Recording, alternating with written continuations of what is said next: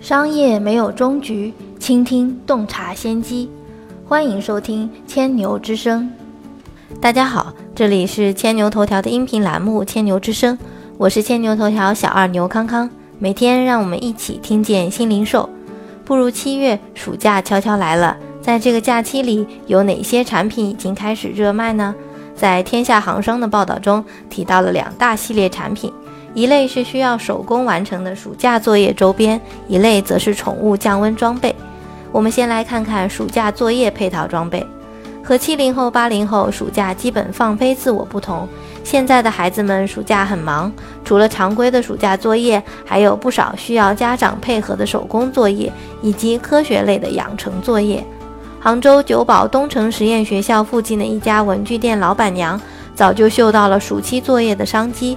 学生养蜗牛套装、学生养蚕套装、手抄版模板、DIY 科学实验土豆发电、手工树叶贴画等，都被摆放在了店铺最显眼的位置。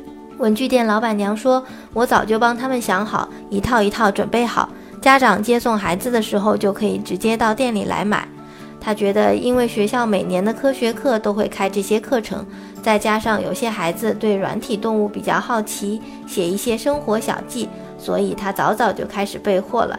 他们还接受私人定制、淘宝组团代购。别看这些商品的单价都不高，但因为是受众广泛，销量还是很惊人的。天下行商的记者在登录了淘宝搜索“活体蜗牛”，发现一家辽宁的抚顺店铺月销已经近两千笔。另外一家金华卖蚕宝宝的淘宝店更加疯狂，月销量已经超过了六千笔。伴随着蚕宝宝的旺销，上海一家卖新鲜桑叶的淘宝店月销已经近五千笔。一位卖家告诉记者：“暑假才刚刚开始，后续销量应该还能再冲一冲。”针对暑期的经济，淘宝大数据还专门梳理了去年七八月份杭州主城区学生手工制作科学实践道具购买的大数据。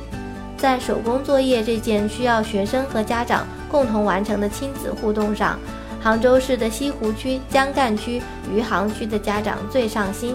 西湖区的家长未雨绸缪，暑假一开始就给孩子网购各种手工作业道具；而江干区的家长喜欢临阵磨枪，八月份才开始发力给孩子购买手工作业道具。但是呢，江干区的家长一旦发力就很拼。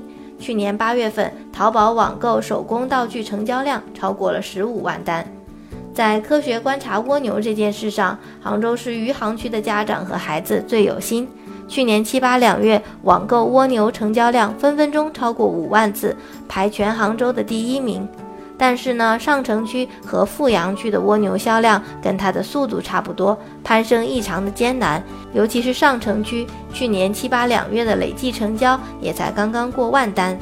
虽然七八月份并不是养蚕的最佳季节，但是淘宝大数据显示，暑期依然有很多学生和家长网购蚕宝宝来观察饲养。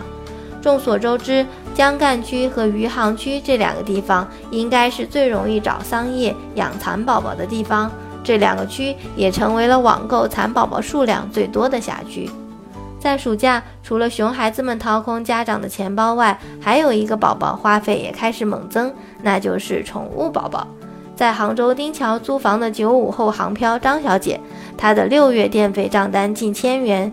由于刚刚毕业不久，月薪只有三千元左右，光一个月的电费就占了她月收入的三分之一。